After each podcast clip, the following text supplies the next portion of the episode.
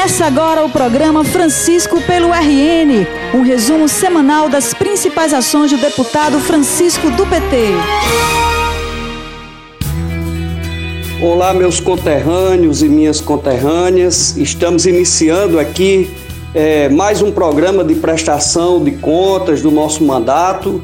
E eu queria aqui fazer um, um resumo, um detalhamento das ações que desenvolvemos esta semana no âmbito da Assembleia Legislativa do Rio Grande do Norte. Bom, primeiramente eu queria destacar aqui que o governo do estado autorizou a liberação de uma parte das emendas parlamentares dos deputados e das deputadas estaduais, especialmente para ações de enfrentamento à Covid-19, ao coronavírus. E nesse sentido, eu indiquei emendas para municípios da região do Seridó, para o município de Parelhas, eu destinei 60 mil, já tinha destinado 60 mil anteriormente, no mês de maio, totalizando, portanto, para o Fundo Municipal de Saúde de Parelhas um total de 120 mil reais. Currais Novos, indiquei 40 mil, como já tinha indicado outros 40 também no mês de maio totalizou 80 mil para as ações de combate ao coronavírus no município de Currais Novos. Também destinei 50 mil para o Fundo Municipal de Saúde de Lagoa Nova, 50 mil para Carnaúba dos Dantas, outros 50 mil para Equador, Jardim do Seridó e Caicó também foram contemplados com mais 50 mil reais cada um. Então, esses recursos, eles são transferidos diretamente do Fundo Estadual de Saúde para as contas dos fundos municipais de saúde destes municípios através da indicação de emenda parlamentar individual de nossa autoria. É uma forma de ajudar algumas prefeituras, alguns municípios e suas populações a conseguirem é, utilizar esses recursos em ações de combate à pandemia do coronavírus, em razão inclusive dessa dificuldade financeira que os estados brasileiros, os municípios estão atravessando.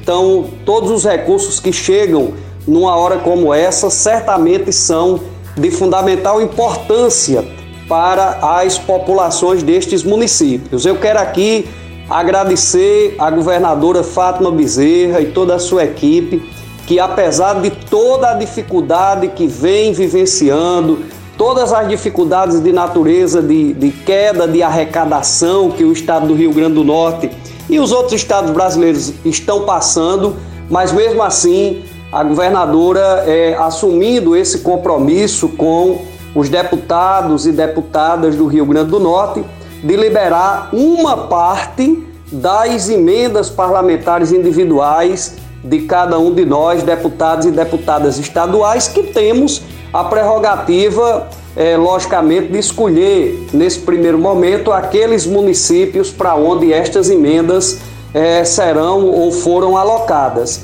Eu quero aqui também dizer que é, outros municípios para onde nós ainda não indicamos emendas, quando o governo é, disponibilizar um novo valor em recursos para a liberação dessas emendas, certamente nós iremos também contemplar outros municípios com os quais temos esse compromisso, não só aqui na região do Seridó, mas também em outras regiões do estado.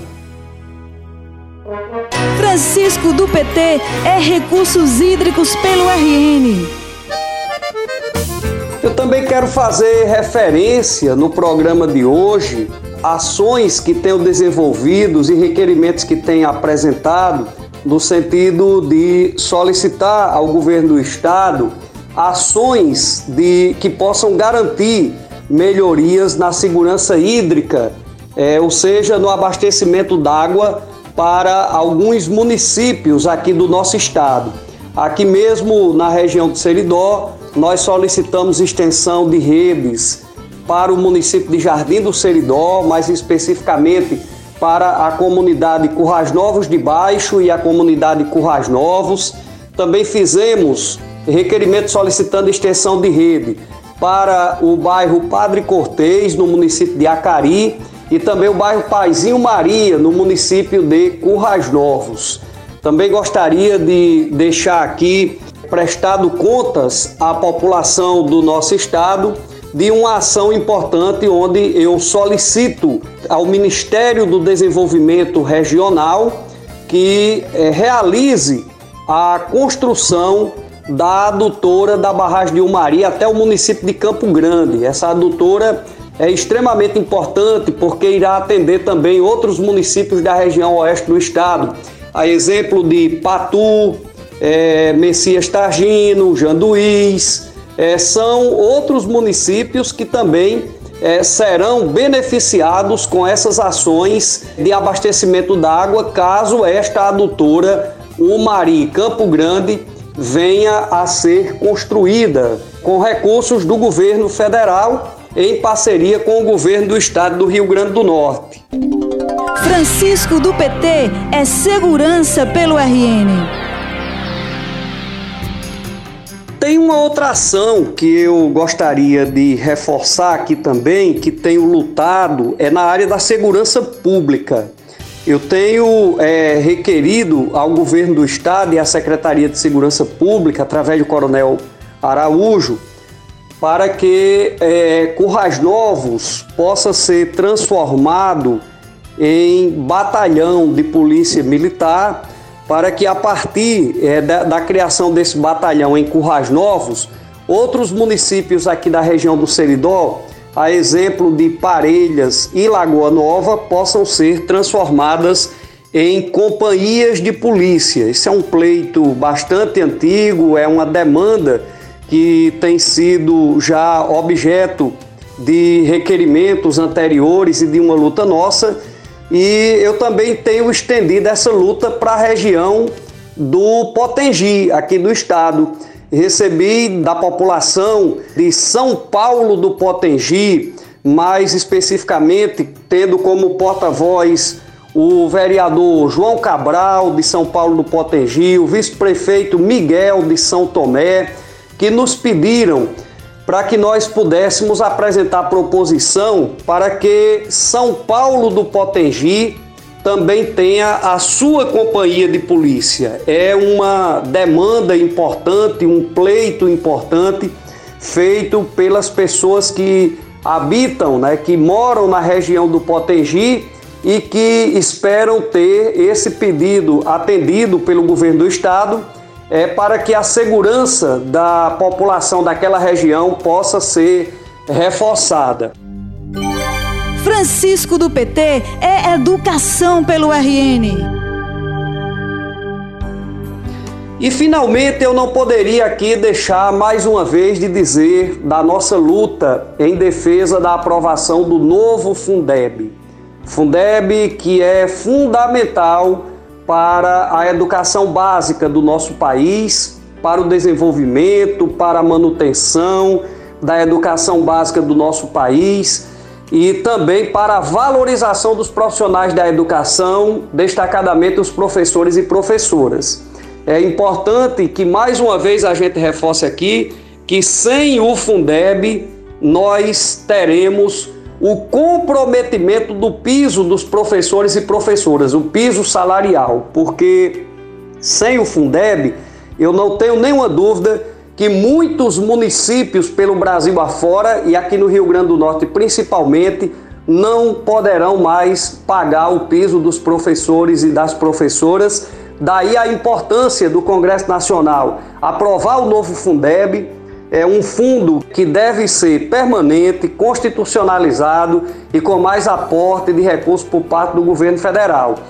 O nosso mandato fez um estudo através da nossa assessoria e somente na região do Seridó, nos municípios da região do Seridó, se o Fundeb não for renovado, não for aprovado e nós perdermos esse fundo importante de manutenção da educação básica do nosso país, somente aqui na região do Seridó, todos os municípios juntos terão uma perda nas suas arrecadações da ordem é, de 56%, entre 56% e 60% aproximadamente.